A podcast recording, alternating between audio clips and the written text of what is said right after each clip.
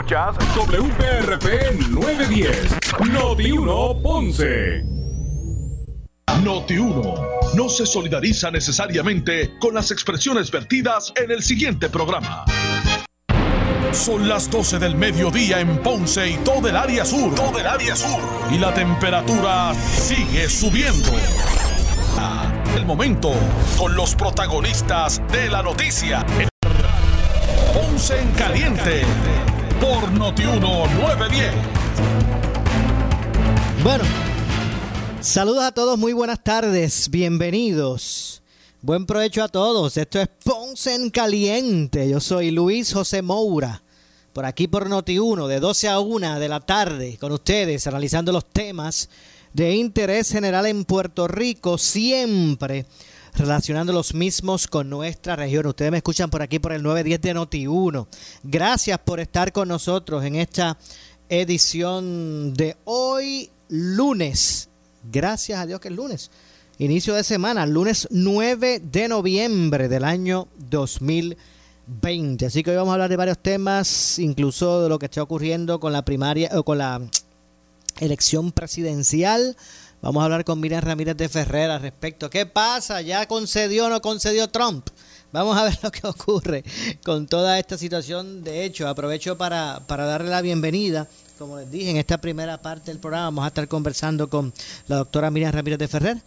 Eh, saludos, doctora. Gracias por acompañarnos. Y saludos, Maura, a ti y a todos los que nos escuchan con mucho cariño. ¿Qué hora es allá en la Florida? ¿Qué hora es? ¿Una hora menos? Aquí son las 11 con dos minutos. Las 11 con dos, ok. ¿Cómo está el ambiente? me formó un lío hoy, Maura, porque me han llamado unas cuentas de acá de Estados Unidos y todo, y entonces se me enreda, me dicen a las 11, yo digo, a espérate, si ya yo hice un compromiso con Maura, pues ahora, ah, no, espérate, que no, ya estoy clara, me senté un rato para poner cada persona en su hora, como...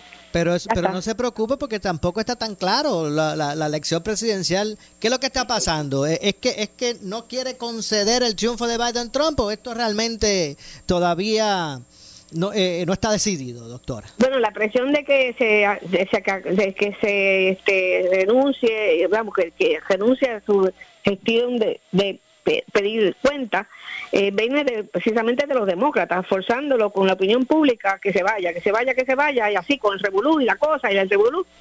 Pero Trump no es una persona fácil de uno dominar y controlar con presiones externas. Eh, por lo que por llamadas que he recibido fuera de, de, la, de la prensa, este, en, fuentes que yo confío, eh, aparentemente Trump tiene un caso bien sólido. Yo no sé si aplicará a todos los estados, aplicará a alguno dos, uno o dos nada más, pero tiene, para mí, tiene los mejores representantes de su de su de su equipo legal que está Giuliani eh, persona que yo conocí cuando yo lo ayudé en Nueva York cuando corrió para alcalde está Huckabee y está Newt Gingrich. Esos son tres tres personas bien bien bien empapadas de todos estos asuntos. Y, y ellos no ninguno de ellos va a arriesgar su, su imagen y su reputación de años eh, haciendo un caso en vano o haciendo algo que no que no valga la pena. Yo respaldo lo que está haciendo el presidente por el hecho de que la nación americana es ejemplo al mundo de lo que es la democracia, de que el poder está en el pueblo, y ustedes me han oído diciendo eso toda la vida.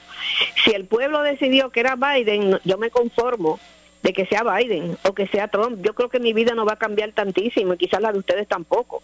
Pero el hecho de que nosotros estemos permitiendo que se altere la dinámica en las elecciones en Estados Unidos y puedan venir fuerzas extranjeras a decidir quién es el que va a ganar y quién es el que se va a quedar, a mí me preocupa y me asusta muchísimo y por eso yo aplaudo y empujo y, animo al presidente que no cede en su investigación, porque él es el único que lo puede hacer, y que nosotros de una vez y por todas aclaremos esto. Recuerden que en, la misma, en las mismas elecciones del 2016 dijeron que Rusia había intervenido.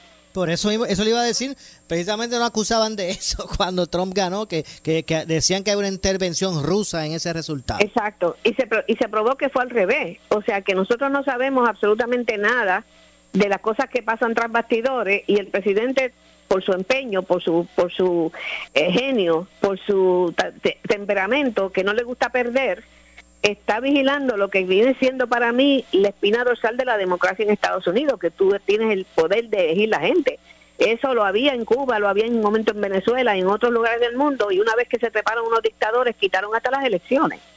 Nosotros no podemos dejar que nuestra nación a la cual nosotros nos sentimos este, atados y, respetamos y que nos provee un alivio económico y todas esas cosas caiga en eventualmente en ser una república este comunista o socialista. No podemos permitir eso.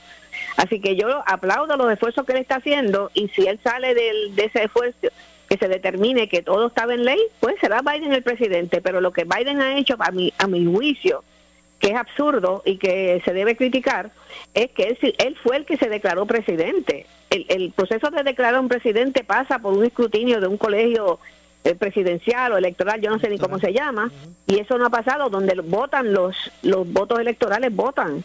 Y eso no ha pasado, eso no ha sucedido. Y él está ya hoy anunciando que tienen eh, vacuna para el COVID, no lleva ni 48 años que se declaró presidente. Y tiene ya, ya está haciendo nombramiento.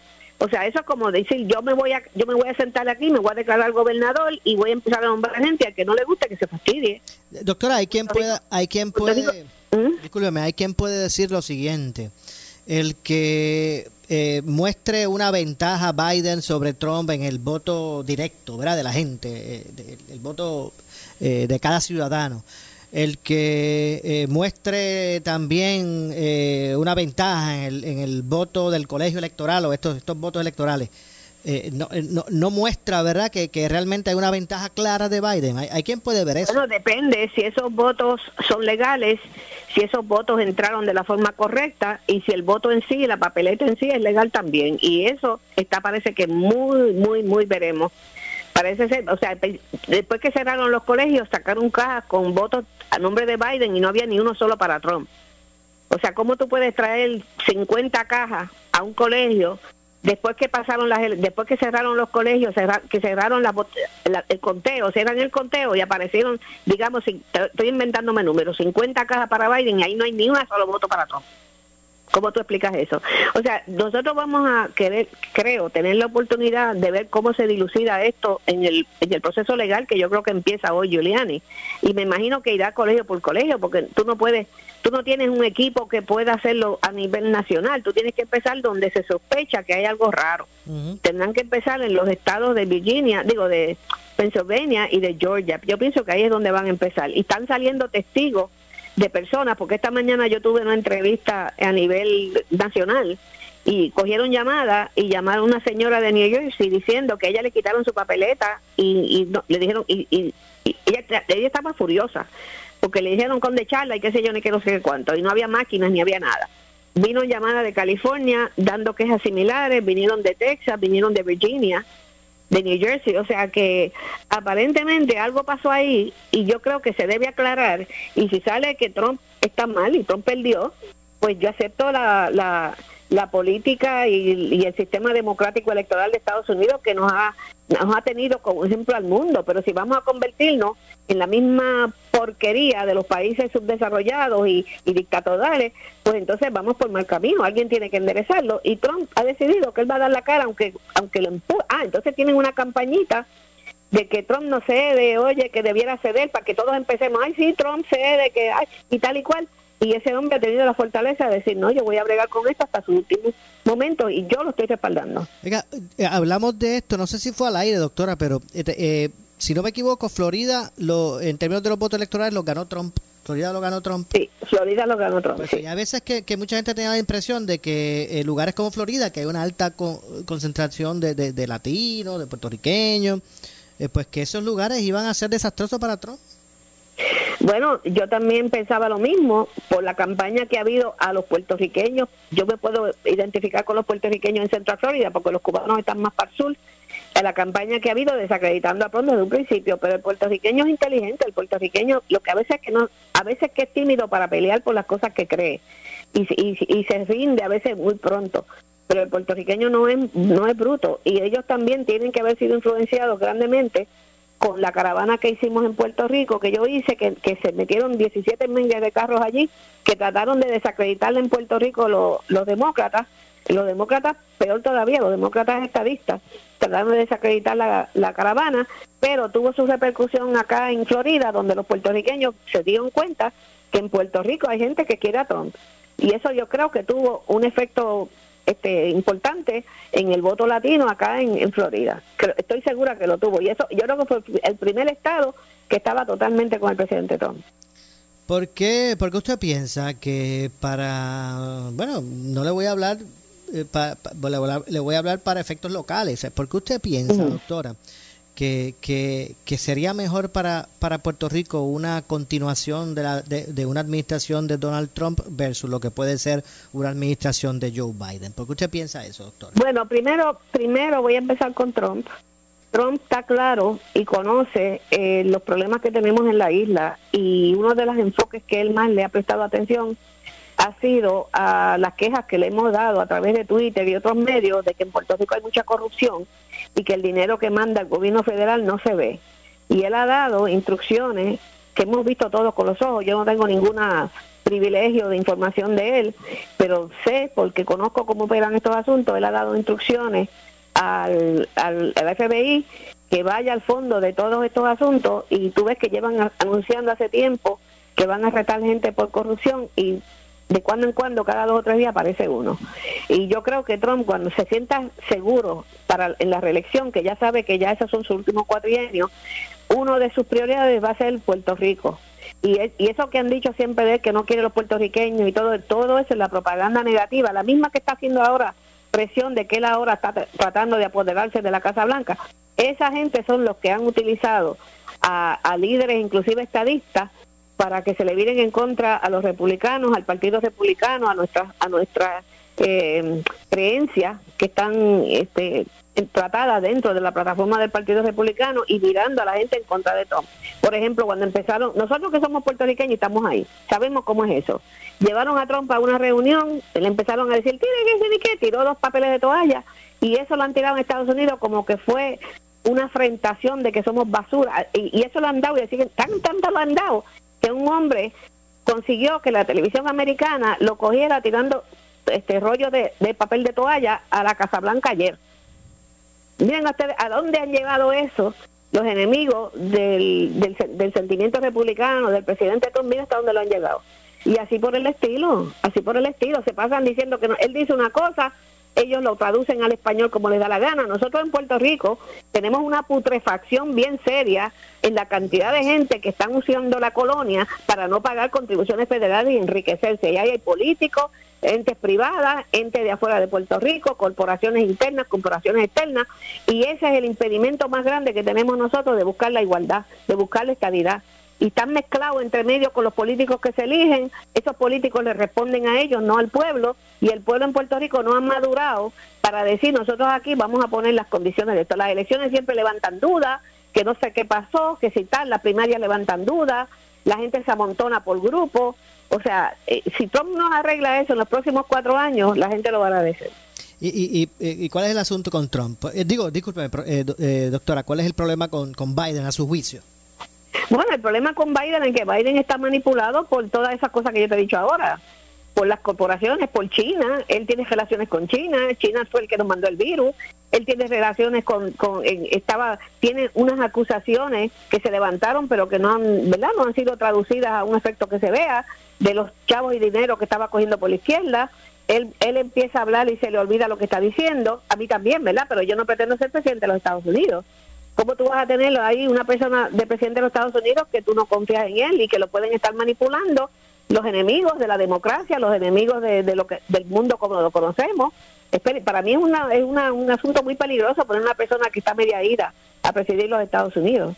¿Cuándo, finalmente eh, se oficializaría? ¿Dará el resultado? y esto Bueno, eso es otra cosa, que él no se puede declarar presidente. Eh, ellos, ellos tiran ya él es presidente hay que hacer y siguen caminando como si hubiera sido declarado presidente para que gente que no conoce el proceso piensan que Trump lo quiere desbancar. El presidente sigue siendo Trump Bastenero y hay unos procedimientos donde lo certifica el colegio electoral y ahí es donde se certifica que es presidente. Él no es presidente todavía, ya está hoy, está ya nombrando gente para su gabinete, está hablando de que ya llegó la vacuna, la, vacuna llegó milagrosamente en, 48 horas. O sea, este, la gente tiene que madurar y darse cuenta que no lo pueden no no lo pueden manipular así ni en Puerto Rico ni en Estados Unidos. Y entonces Trump, Trump tiene eh, el, proceso legal de él, me imagino, creo que en televisión que empieza hoy.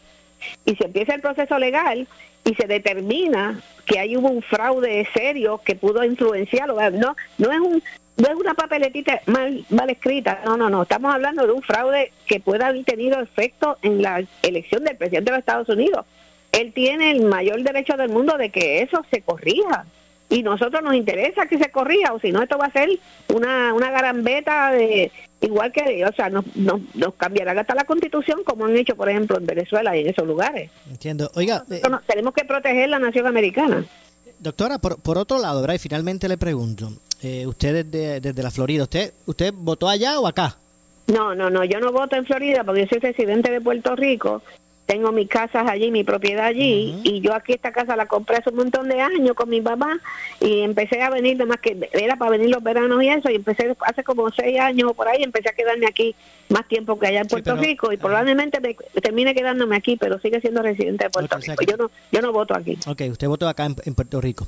Eh, ¿cómo, ¿Cómo analiza entonces, verá, lo que fue el resultado, la voluntad del pueblo en estas elecciones generales, lo que, lo que ha ocurrido por acá y cómo es que se En Puerto Rico. en Puerto Rico. Bueno, en Puerto Rico hay dos o tres cosas que son para mí importantísimas. ¿Cómo cuál? La estadidad sacó más votos que el PNP. Quiere decir que tenemos estadistas allá afuera y seguramente que hasta más que no estamos contándolos como, un, como la voluntad del pueblo. La voluntad del pueblo, no importa en qué partido tú estás, se expresa en un 52% o whatever it is, la final suma, eh, que quieren estar allá para Puerto Rico. Es, más, es más que el PNP. Este, eso es una señal importante que lleva un mensaje. De la gente que ganó, no había nada que se identificara tal como un partido o movimiento republicano.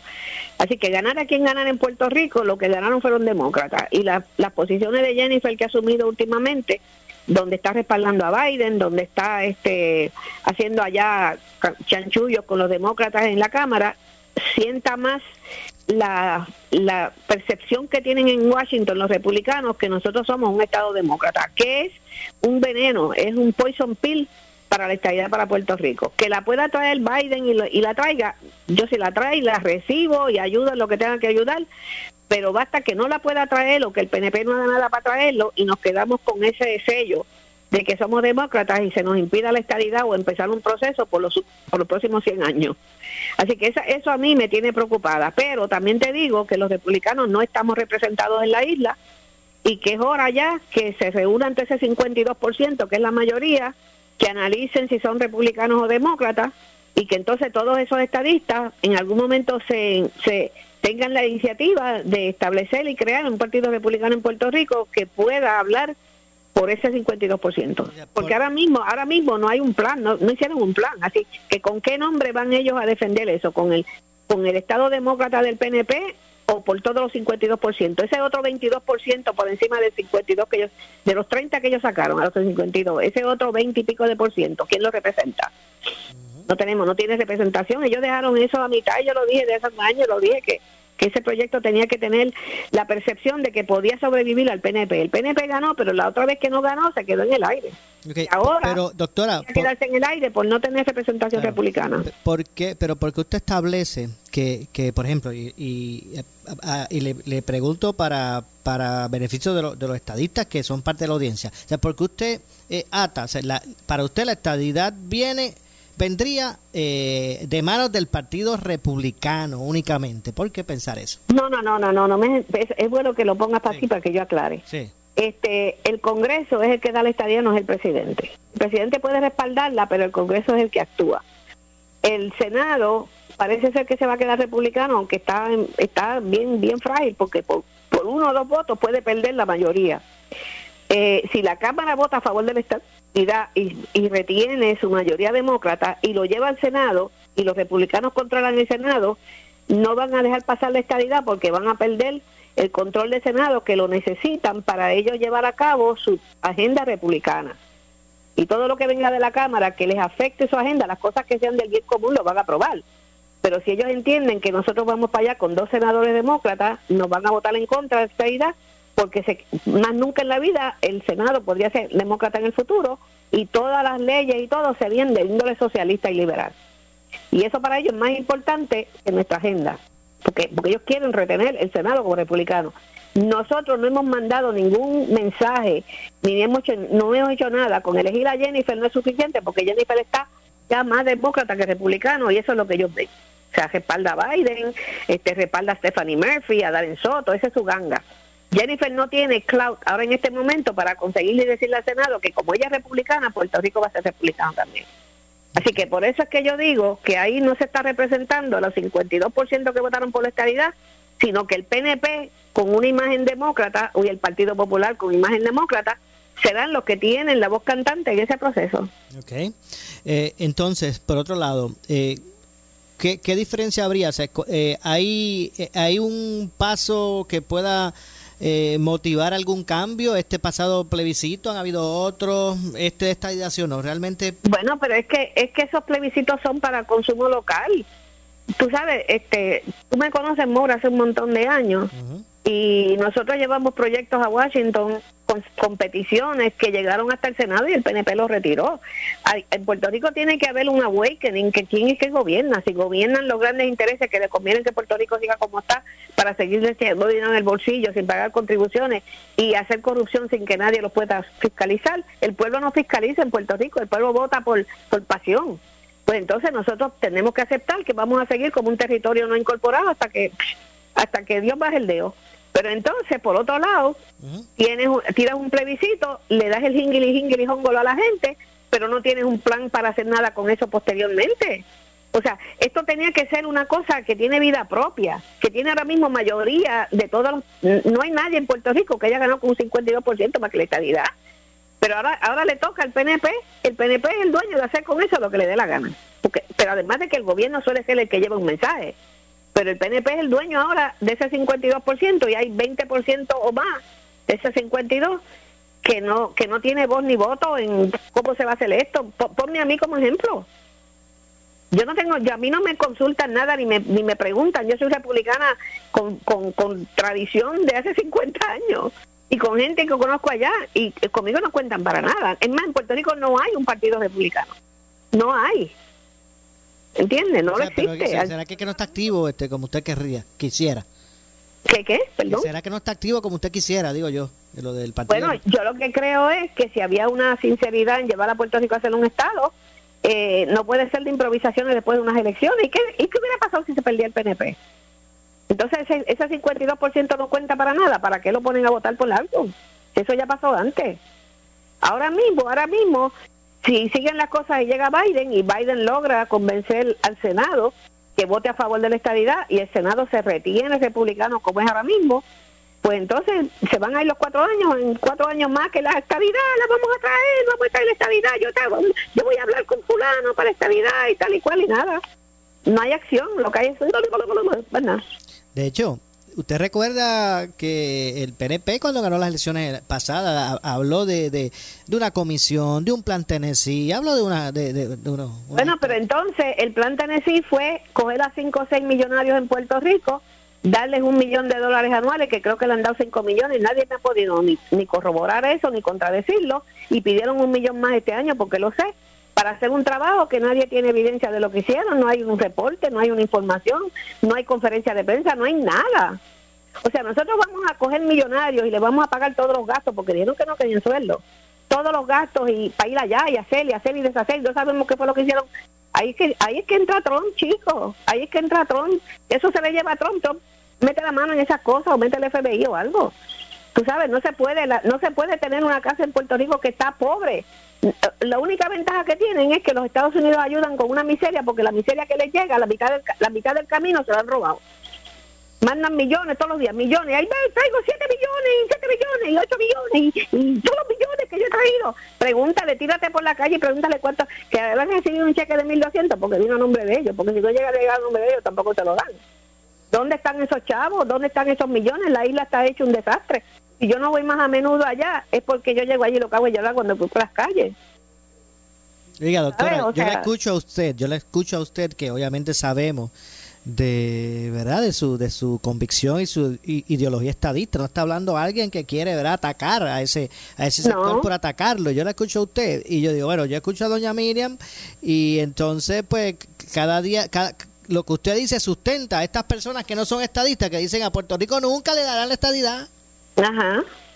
Sí, pero, pero es porque e- ellos mismos toleran y tampoco le van a dar la independencia ni le van a dar nada. O sea, esa gente que dicen ese parece que le gusta la cochambra y parece que le gusta estar allí este, pidiendo limosna casi. O sea, nosotros tenemos que buscar. Yo no quiero la independencia para Puerto Rico porque si tenemos esta este conocimiento electoral y actuamos como actuamos, esto está carne fresca para que entre un dictador aquí estilo Maduro y se quede con la isla. Esto es, aquí no, en Puerto Rico no hay héroes aviondos, ni genios, ni nada que hayan podido controlar esta situación. A nosotros lo que nos salva es la ciudadanía americana y la constitución. ¿Y por qué será que se han ido tantos millones de, de puertorriqueños para Estados Unidos? Y en entre esos millones están montones de independentistas y no se fueron para Cuba ni para Venezuela. O sea, vamos a ser claros, vamos a, vamos a madurar políticamente, vamos a madurar. ¿Ok? Vamos a madurar, no, no nos convirtamos en una republiqueta bananera. Bueno, doctora, gracias como siempre por estar por estar disponible para analizar los temas con nosotros. Claro que sí, Maura. Hasta otro día. Muy bien, claro que sí. Gracias, doctora, como siempre. Ya, ya la estaremos llamando más adelante. Hacemos la pausa, regresamos con más. Esto es Ponce en Caliente.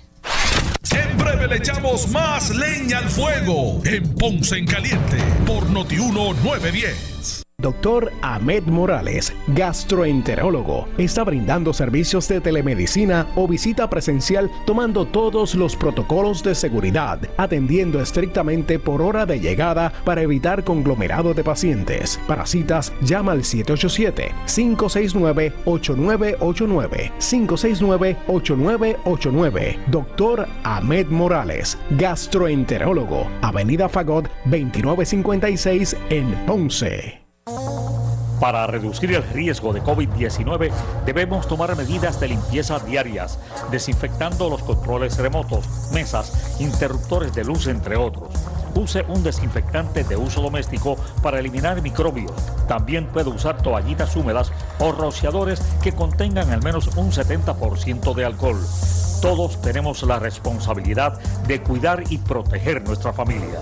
Un mensaje del municipio autónomo de Ponce.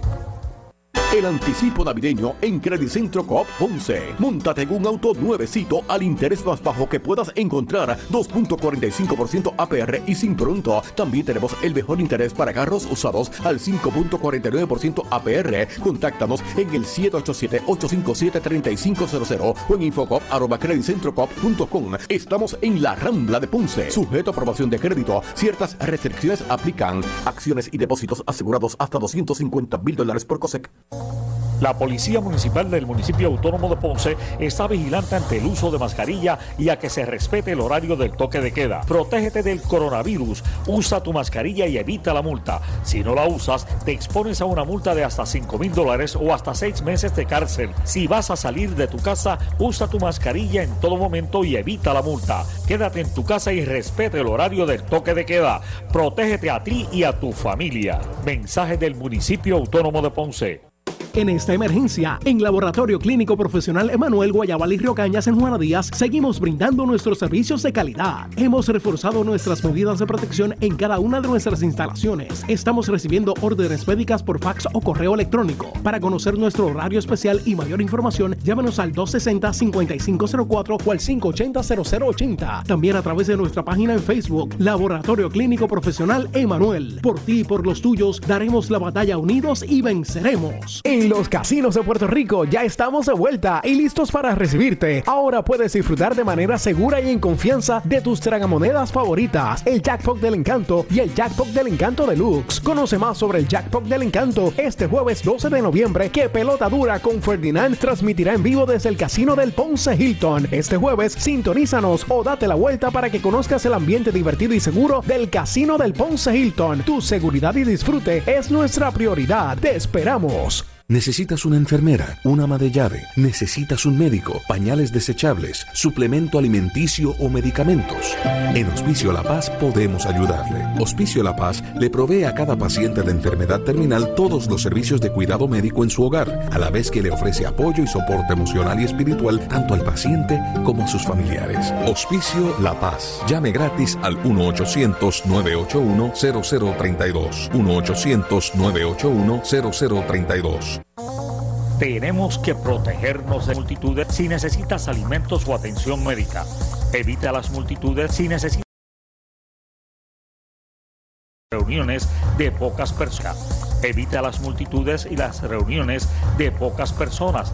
Tienes que mantener la distancia de seis pies de las otras personas y muy importante, usa tu mascarilla. Salva tu vida y la de tu familia. Un mensaje del municipio autónomo de Ponce. Somos Noti 1630. Noti 1630. Primeros con la noticia. Noti 1630 presenta un resumen de las noticias que están impactando a Puerto Rico ahora. Buenas tardes, soy Luis Dalmo Domínguez. Si usted escucha Noti 1630 primeros con la noticia, última hora 12 con 30. El empresario y ex candidato independiente a la gobernación Manuel Sidre considera en el programa Pelotadura que Sayira Jordana se prestó a los planes políticos del movimiento Victoria Ciudadana. Intervienen Carlos Mercader y Ferdinand Pérez. Esto no era obvio. Eh, o sea, esta situación no era obvia, no era, no era algo... Bueno, eh, posiblemente, Carlos, era obvio para personas que están con mayor conocimiento de todo, pero para una gran cantidad del pueblo. Pero para ella. Bueno, ah, bueno, pues, pues, otra vez, por eso digo, yo a ella no la exonero de responsabilidades. Yo simplemente creo, lo que me comenta, por ejemplo, una persona que nos comenta en las redes, nos dice, la utilizaron y queda demostrado la falsedad y ella se prestó para eso. Eso. Eso, es importante. Lo que sí se ve a clara luz son las falsas intenciones del movimiento y verdaderamente son igual a los otros partidos y tal vez peor. Peor. Qué lástima es, ese, ese es el meollo de todo esto. No es que ahora ella por ser estadista, no, no, no, no, no. Ella se prestó para lo que se, para lo que fue. Y es una pena porque es una persona bueno, pero pudo haber llegado con la mejor intención. Recuerda que no es una persona política que conoce y domina pero tuvo las tiempo interioridades como la conocemos para decidir eso. Tuvo tiempo, tuvo tiempo, y quizás pudo haber hablado antes, ¿no? La señora se presentó en Pero se, se, mantuvo leal, se mantuvo firme hasta el final. Sí. Noti una última hora, 12.32. El ex gobernador del Partido Popular Democrático, Alejandro García Padilla, dijo en el programa Sin Miedo que con el triunfo del demócrata Joe Biden, Estados Unidos sale de un presidente racista y machista. La elección de Biden se elige un presidente, obviamente una persona mucho más culta, una persona mucho más presidenciable, una persona con menos abrasividad en, eh, los acercamientos a los temas controversiales pero además una persona que no es racista, una persona que no es xenofóbico, una persona que no es homofóbico, una, no, es un misógeno, como lo era Donald Trump, sin duda alguna. O sea, eh, mis hijos no pueden hablar en privado, eh, como le llaman este eh, lenguaje de, de, locker room, como, no está permitido, no les sale, porque no están educados de esa forma sobre la mujer como hablaba Donald Trump. O sea, no es posible, no es posible. Eh, eh, eh, yo, a, mis hijos, igual que decía mi mamá a mí, me decía, tú tienes hermanas y tienes madre, a, la hora de enseñarnos cómo se tratan las mujeres. Donald Trump un machista, Donald Trump un racista y los Estados Unidos salen de eso. Los Estados Unidos vuelven a tratar ahora, a tratar de recuperar el camino perdido para ser los líderes del mundo libre. Y finalmente el comisionado del negociado de policía, Henry Escalera, informa que 134 agentes se encuentran contagiados con el coronavirus. Al momento se encuentran cerrados cinco cuarteles y unidades de trabajo como medida preventiva. Estos son Distrito de Camuy, División de Homicidios, Área de Arecibo, División Marítima Ceiba, División de Arrestos Especiales y Extradiciones y la Unidad de Alcohol y Radar en Bayamón. Indicó que 468 agentes se encuentran aislados como medida de prevención. Noti 1, última hora, 12.34. En breve le echamos más leña al fuego en Ponce en Caliente por Noti 1 910. La Policía Municipal del municipio autónomo de Ponce está vigilante ante el uso de mascarilla y a que se respete el horario del toque de queda. Protégete del coronavirus, usa tu mascarilla y evita la multa. Si no la usas, te expones a una multa de hasta 5 mil dólares o hasta 6 meses de cárcel. Si vas a salir de tu casa, usa tu mascarilla en todo momento y evita la multa. Quédate en tu casa y respete el horario del toque de queda. Protégete a ti y a tu familia. Mensaje del municipio autónomo de Ponce. Soy Luis Enrique Falú y te traigo buenas noticias de la fábrica de matres Global. Oiga, porque continúan las grandes ofertas y ahora, para honrar a los veteranos y los miembros de las Fuerzas Armadas, te traen un 70% de descuento en toda la colección de matres Body Comfort ortopédica con 15 años de garantía incluida. Disfruta de los productos, las garantías y los servicios directos de la fábrica de matres Global. Oiga, sin intermediarios. Visítalos. Esta oferta es válida en todas sus tiendas y su nueva tienda que está en Guayama, allí en el Molino Shopping Center en la carretera PR 54, kilómetro 0.6. Global Matres, financiamiento hasta 60 meses sin intereses o compra hasta 3 mil dólares sin verificación de crédito. Global Matres, restricciones aplican, más detalles en las tiendas. Globalmatres.com, el teléfono 787-837-9000, 787-837-9000. Para reducir el riesgo de COVID-19 debemos tomar medidas de limpieza diarias, desinfectando los controles remotos, mesas, interruptores de luz, entre otros. Use un desinfectante de uso doméstico para eliminar microbios. También puede usar toallitas húmedas o rociadores que contengan al menos un 70% de alcohol.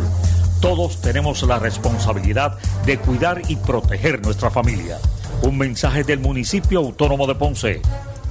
En esta emergencia, en Laboratorio Clínico Profesional Emanuel Guayabal y Río Cañas en Juana Díaz, seguimos brindando nuestros servicios de calidad. Hemos reforzado nuestras medidas de protección en cada una de nuestras instalaciones. Estamos recibiendo órdenes médicas por fax o correo electrónico. Para conocer nuestro horario especial y mayor información, llámenos al 260-5504 o al 580-0880. También a través de nuestra página en Facebook, Laboratorio Clínico Profesional Emanuel. Por ti y por los tuyos, daremos la batalla unidos y venceremos. La Policía Municipal del municipio autónomo de Ponce está vigilante ante el uso de mascarilla y a que se respete el horario del toque de queda. Protégete del coronavirus, usa tu mascarilla y evita la multa. Si no la usas, te expones a una multa de hasta 5 mil dólares o hasta 6 meses de cárcel. Si vas a salir de tu casa, usa tu mascarilla en todo momento y evita la multa. Quédate en tu casa y respete el horario del toque de queda. Protégete a ti y a tu familia. Mensaje del municipio autónomo de Ponce. Regresa el parrandazo de Credicentro Coop Ponce. Te prestamos hasta 40 mil dólares con un pago mensual desde 400 dólares. Echa para acá para que pases una feliz Navidad. Más información en nuestra sucursal en la Rambla de Ponce o llamando al 857-3500. Sujeto a aprobación de crédito, ciertas restricciones aplican. Acciones y depósitos asegurados hasta 250 mil dólares por COSEC. Tenemos que protegernos de contraer el COVID-19. Por eso es importante que solo salgas si necesitas alimentos o atención médica. Evita las multitudes y las reuniones de pocas personas. Tienes que mantener la distancia de seis pies de las otras personas y muy importante, usa tu mascarilla. Salva tu vida y la de tu familia. Un mensaje del municipio autónomo de Ponce. La Policía Municipal del municipio autónomo de Ponce está vigilante ante el uso de mascarilla y a que se respete el horario del toque de queda. Protégete del coronavirus, usa tu mascarilla y evita la multa. Si no la usas, te expones a una multa de hasta 5 mil dólares o hasta 6 meses de cárcel. Si vas a salir de tu casa, usa tu mascarilla en todo momento y evita la multa. Quédate en tu casa y respete el horario del toque de queda. Protégete a ti y a tu familia. Mensaje del municipio autónomo de Ponce. El área sur está que quema. Continuamos con Luis José Moura y Ponce en Caliente por el 910 de tu radio.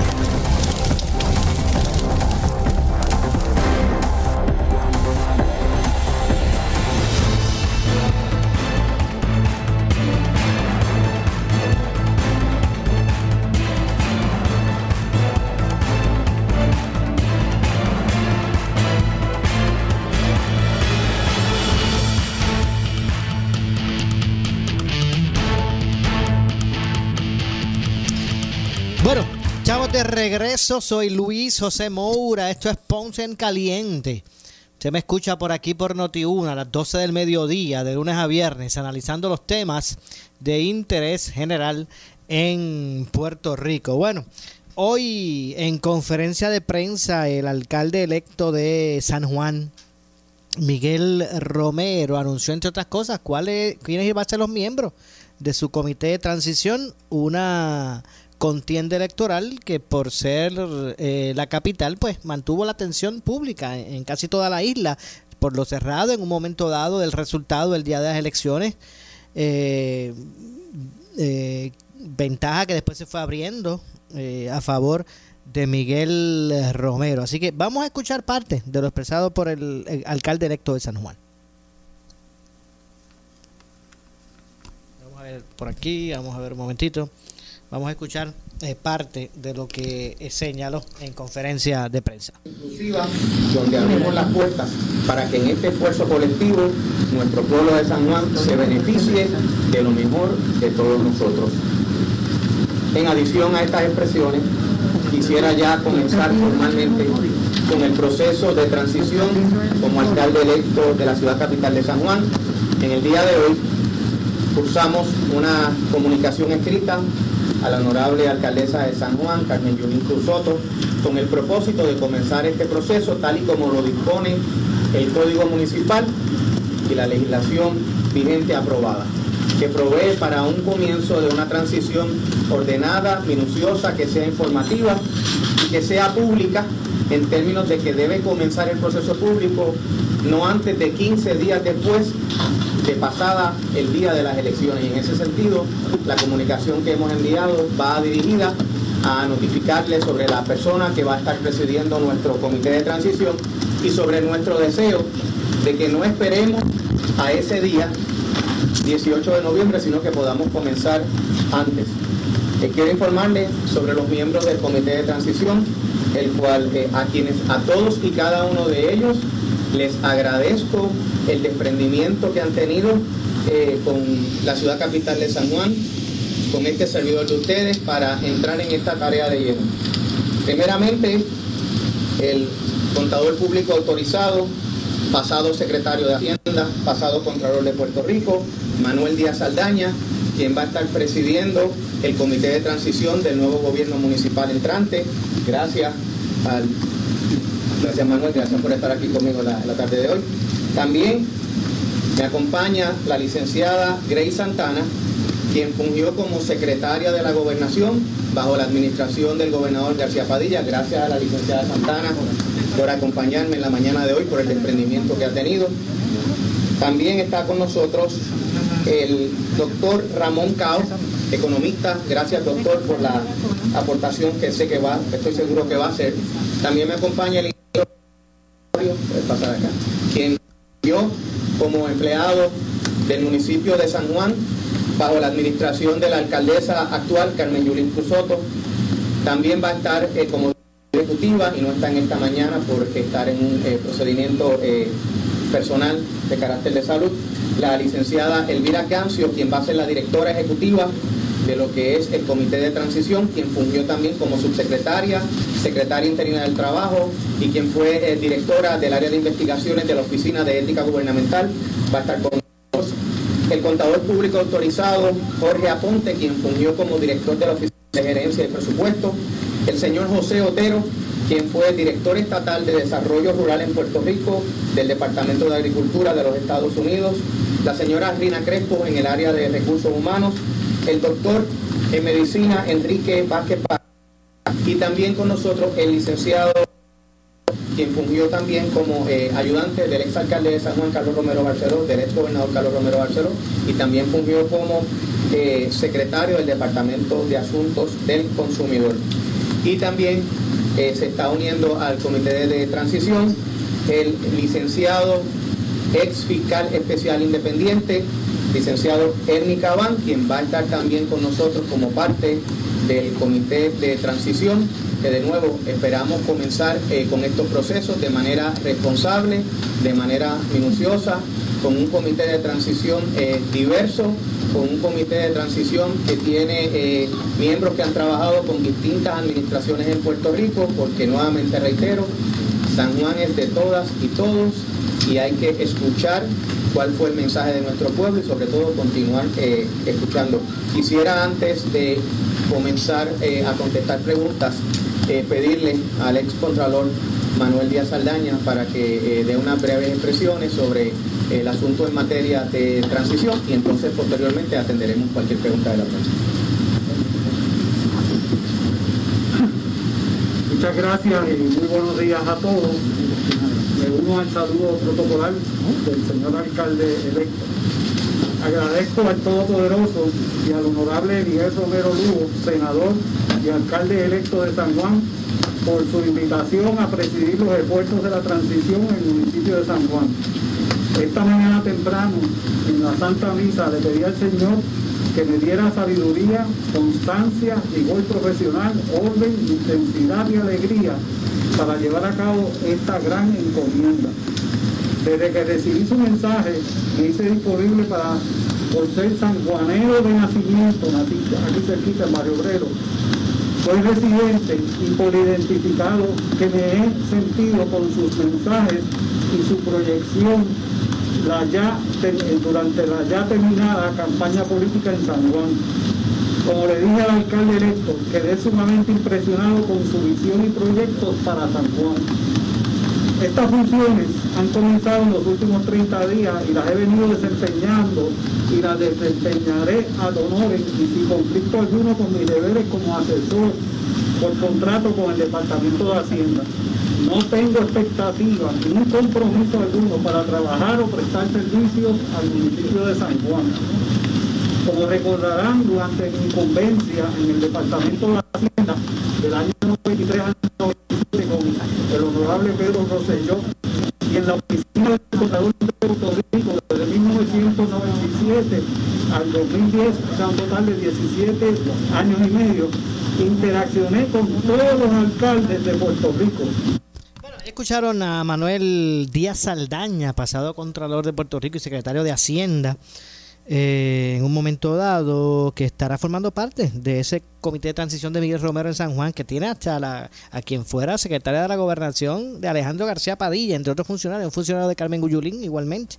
Así que eh, más adelante vamos a regresar con más de esta conferencia de prensa en la parte de preguntas y respuestas, pero tengo que hacer la pausa. Regresamos con más. Esto es Ponce en Caliente. En breve le echamos más leña al fuego en Ponce en Caliente por Notiuno 910.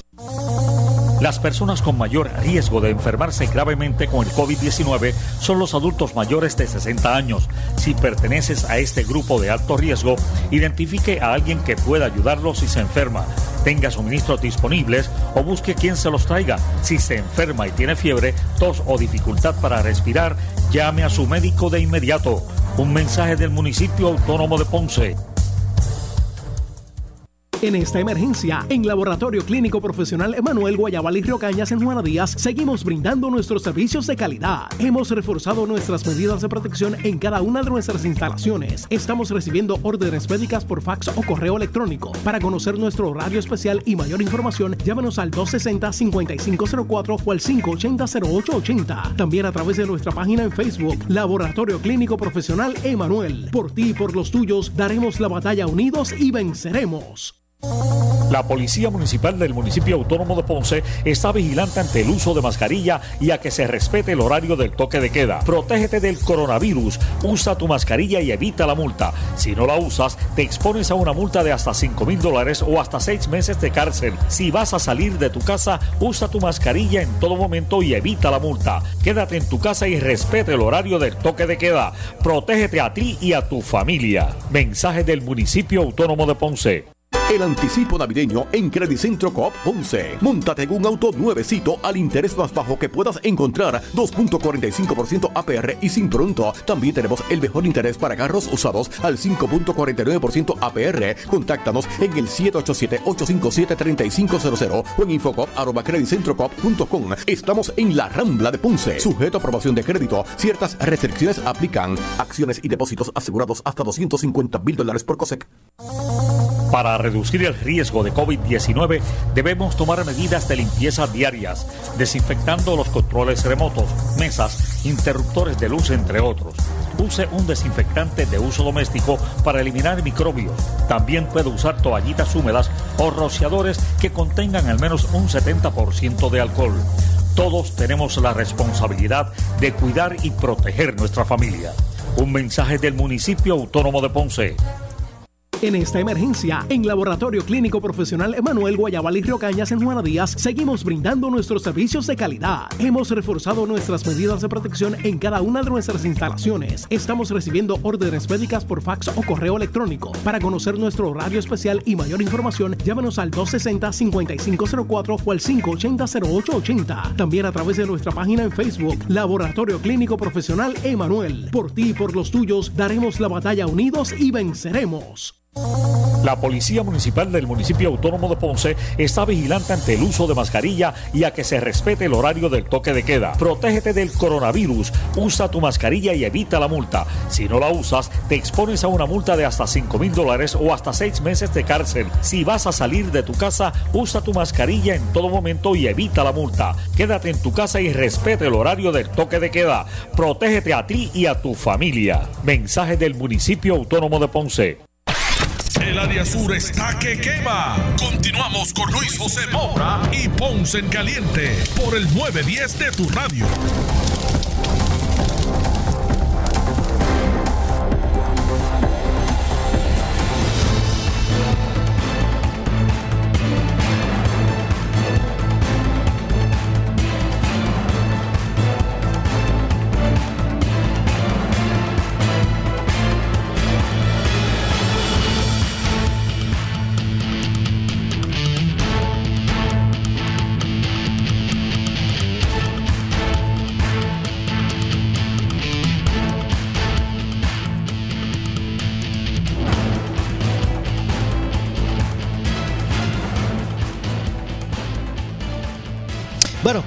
Estamos de regreso. Ya estamos en nuestro segmento final. Esto es eh, Ponce en Caliente. Soy Luis José Moura. Vamos a escuchar parte de la conferencia de prensa de Miguel Romero eh, tras anunciar lo que va a ser su equipo de transición en San Juan. tener una certificación final, eh, sobre todo ante las alegaciones que hay ¿verdad? de algunos eh, eh, candidatos y en particular de San Juan sobre irregularidades en el voto. Bueno, mira, eh, esto es una certificación preliminar del resultado de las elecciones generales. Los procesos de transición no se detienen eh, mientras se da un escrutinio general, porque los escrutinios básicamente es una revisión y contabilización de actas. Aquí no hay procesos de recuento, aquí hay un rigor que cumplir con la ley. La ley establece eh, cuándo comienza el proceso inmediatamente pasadas las elecciones. Nosotros queremos ser bien responsables. Eh, yo no tengo duda del resultado de la elección. Fíjense que aunque la certificación eh, no aparece nada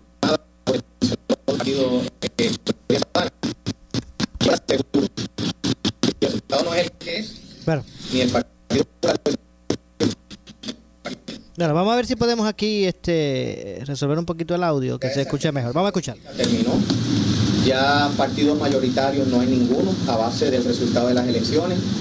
Yo me siento honrado de que quizás por primera vez en una transición, eh, además de que, de que nos acompaña el contador público autorizado Manuel Díaz Alaña, aquí está la licenciada Grace Santana, que fue la secretaria de la gobernación eh, del gobernador Alejandro García Padilla, puesto que yo ocupé eh, cuando, eh, oposición que yo ocupé cuando Luis Fortuño era gobernador. La diversidad este, requiere eso, requiere una apertura. Aquí hay un miembro del comité de transición que fue funcionario de confianza de la administración actual de la alcaldesa de San Juan, y yo creo que eso quizás alguien lo pueda tomar de manera liviana, pero yo, yo pienso que no, pienso que eh, tenemos una oportunidad de elevar el debate político, de que la gente sienta de que la politiquería quedó atrás, de que Puerto Rico es de todos, de que San Juan es de todos, de que aquí no hay agendas políticas porque la composición no lo permite.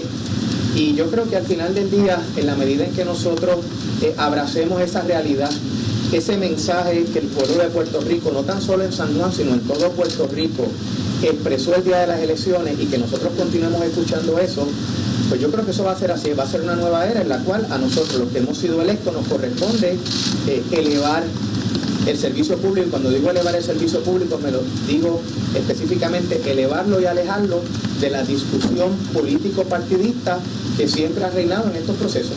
Usted está preparado porque el municipio de San está dentro del proyecto piloto de la Junta de Control Fiscal para trabajar también con la Junta. Nosotros vamos a trabajar con quien tengamos que trabajar. Eh, el- la- lo que yo he planteado desde cuando estábamos en campaña es que San Juan tenemos que administrarlo libre de activismo libre de activismo ideológico. Los, los alcaldes estamos para, para administrar y para nosotros hacer las cosas bien. En la medida en que esas cosas se hacen de manera responsable, pues yo no veo razón por la cual eh, el trabajo que haya que, hacer con la Junta de Control Fiscal, con el gobierno central, con las instituciones que tienen inherencia con los municipios, eh, se pueda de forma positiva. Poco de seguimiento pregunta de Neymar, pero en caso de que la alcaldesa o el funcionario que sea que decida esperar hasta que la, certificación sea oficial, ¿cómo entonces poner plazo que ya Saldaña puso del 31 de diciembre? ¿Se mantendría el plazo? ¿Eso alteraría el proceso? O sea, ¿qué pasaría en ese caso? Primero, ¿verdad? Aunque hay una, hay que partir de una premisa. La premisa mía es la de la buena fe. Buena fe de que todos actuemos, como dije, con desprendimiento en este proceso. No hay ninguna razón legal como cuestión de hecho.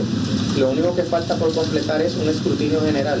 Los escrutinios generales nunca eh, eh, anteceden o son una condición para que un proceso, de transición comience. El proceso de transición eh, comienza, las fechas que mencionó, por ejemplo, del 31 de diciembre, son fechas que están establecidas en ley. Eh, la ley que cuántos miembros son del comité.